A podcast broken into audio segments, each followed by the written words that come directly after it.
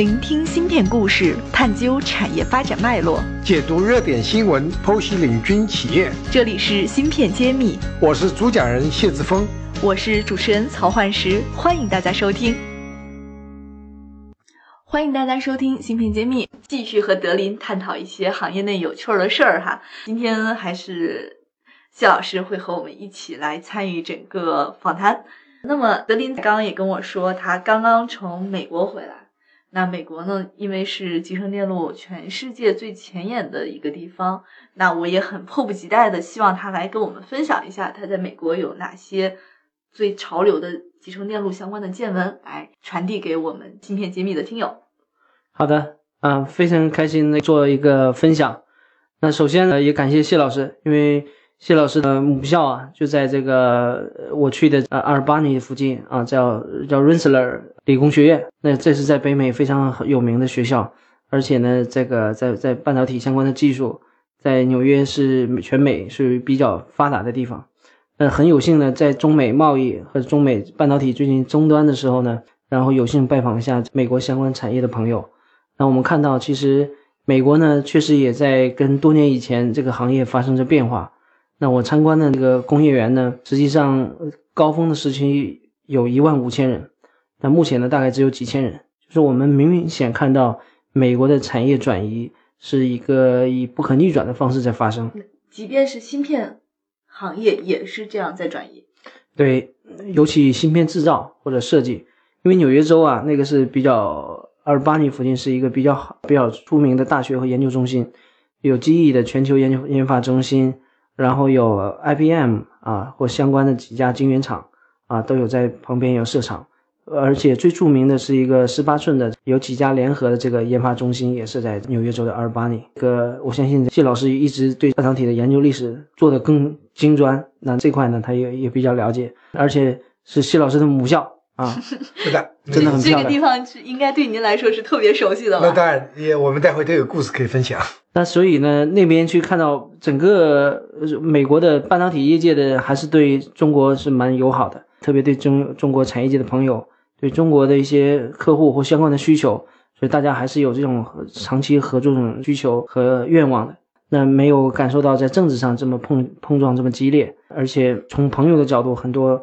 还很 friendly，然后各种当地的见闻啊，或者分享啊，如何去纽约，包括整逛街的信息啊，这个都愿意分享给我们。我们也很感受到当地人的好客。那也看到一座六十六十年代就有的晶圆厂演变，然后呢，经历了高峰，美国看到最顶峰的半导体发展的时期，也有现在逐渐在往日本、韩国转移之后，稍微落许有点落寞这种感觉。其实也都能感觉到，就我们看到呢，在美国的这些朋友从事半导体业界的少部分有已经有很多华人和印度裔的工程师，大部分呢还是在五十岁，可能甚至还多六十岁的工程师蛮多的。就看到美国其实年轻人已经不太从事半导体相关的产业了，这是看到一个比较大的变化。哇，这家这个工厂应该是技术也算是全球相对比较先进的吧？没错，那即便是这样，也没有很高学历或者非常大量的年轻人去加入。目前看到是这样，只有少部分持绿卡的华裔啊或者亚裔啊有新的工程师加入。对，所以这种我们从这个来推测，就是说，其实产业的转移是一个不可逆转的事情事件在发生。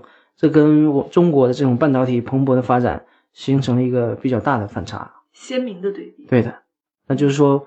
中国这边有更多的钱和先进年轻的工程师在从事相关的行业，可是美国呢，更多去做新闻或者 Facebook 或者 IT 更多相关的。那对于半导体，更感觉实际上是一个传统的制造业了。对，它虽然用的技术还是很很很高端，但是对人才的吸引力已经有所下降。芯片揭秘栏目组现将每期音频整理成文字，并在公众号发布。想获取文字版内容，请关注公众号“茄子会”，更多精彩等着你。好，那这里我很迫不及待的想让谢老师讲一讲，当年您在那儿读书的时候，那个厂是什么状况？是不是在鼎盛期呢？那是在八十年代，美国的东部啊是集成电路的重镇，那边有著名的贝尔实验室。啊，那边有麻省理工学院和 RPI，我们的学校。那学校的名字很很难读，全称叫 Rensselaer Polytechnic Institute。哦，好长。哇，啊，翻是 是是，呃，我们到教育部去认证的时候，他翻中文翻也翻得很辛苦。其实翻的最好的、最有意义的叫“冷死了理工学院啊，冷死了，”，真冷，真的很冷啊啊，冰天雪地的，冷死了理工学院，一听就记住了，特冷。那么旁边还有 IBM 的一些 Yorktown Heights，嗯，呀，IBM 的研发中心，嗯，贝尔实验室研发中心，通用器、通用电气、极翼的研发中心全在那里，这都是世界最顶级、最顶级的研发中心。那现在还是中心，十八寸的世界唯一一条十八寸的研发线在那里，那也是全球的合作的。但是整个那个那个时候的气氛就是说，你毕业了，你不懂 Double E，就是电子工程，就不算正宗工程师。你读了这个不去 IBM 工作，不去贝尔实验室工作，你就算失败，都是这样子一种趋势。那时候英特尔还不算回事儿，那时候也没有什么谷歌、Facebook 这样的公司值得觉得是最好的选择。谷歌不存在，那时候没有谷歌，也没有 Facebook，那时候就是贝尔实验室 IBM。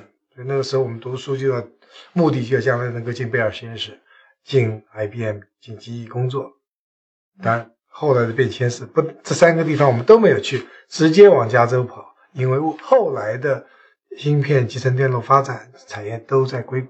嗯呃，那个时候是东部为主，那个时候是从波士顿、纽约，我们旁边的还有 Washington D.C.，就是美国首都都在那里。所以那边最近这这十年真落落魄了，主要的所有的那个红火的都跑到硅谷、加州去了。那么这一条世界上唯一的是八寸芯片厂，目前可以对外提供量产的服务吗？还是只是一些小批量的研发？因为我们之前节目里一直在讲，可能都是什么某些地方搞了一个十二寸，已经对，已觉得经很厉害了。对对对，好，好像还没怎么听到过量产的消息。就是是这个这个，既然是十八寸，感觉大了好多啊。对对，确实很大。对，这个现在十八寸目前还是属于这个原型的验证和前期的研发阶段，还没有进入大量产的阶段，因为主要是设备投资加上一个产能需求，加上大规模量产，特别是硅片的相关的这种研发，还还没有做到稳定大规模量产。对，也就是它原材料可能什么都没有特别搞定的。还是先导性的研究。据我所知，啊是的，我的了解也是。其实，呃，两年前我和杨世宁博士一起去参观过这条线。当时我们三个人一起去母校，去 RPI，去 Rensselaer，然后呢，之后就我们参观了一下这个研发中心。呃那么当时我们还杨博士还带了一个是很传奇的人物，这个人叫 Sanford Chu。Sanford 呢，今天还在长江存储，是做的 advisor。想当年是 IB IBM 的一个是个高级主管，那么他今天他进了 IBM 这个十八四年研发中心，所有人都很很尊重他，老前辈是个华人。这个插曲是当时他在 IBM 给了杨博士一个聘书，杨博士因为政审没通过，因为是中国公民，所以杨博士不能去 IBM 研发中心，他去了 Intel。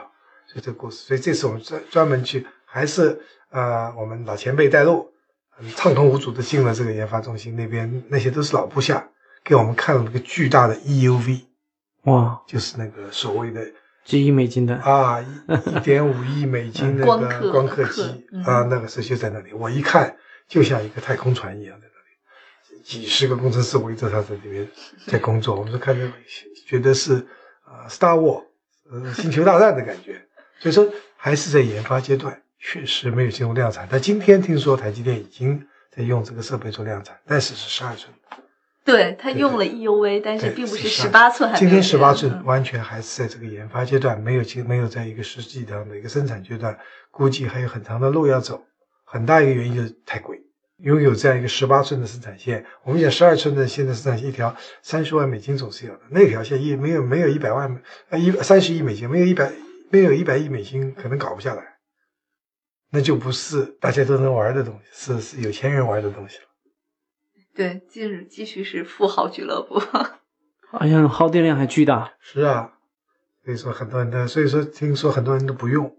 所以实际上可能它会打破最开始人的认知，本来以为越大可能是越便宜，但实际上拥有这个东西的成本就越来越高了。在我们这边行业里讲的一个名词就叫呃 COO，叫 Cost of Ownership。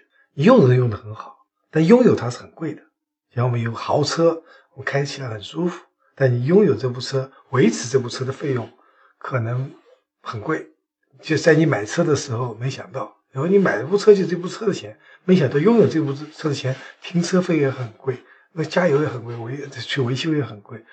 在在我们生产线里非常讲究这个 COO，你要算一下，你这个拥有这台生产线或者拥有这台设备的钱，不光是买设备的钱，还是未来你要维持每年还有维持费，那个费用可能会很高。所以我们这是和和买车是一样的。嗯，好了，听起听起来这个事情也是一个比较前沿的一个事情。那么我们很感谢德林给我们带来这么有 sinh 生动感的一个分享。那么我们下期再见了。好，谢谢，谢谢谢老师下。期再见。感谢大家收听《芯片揭秘》，更多精彩内容请关注公众号“茄子会”。我是谢志峰，我在芯片揭秘等着你。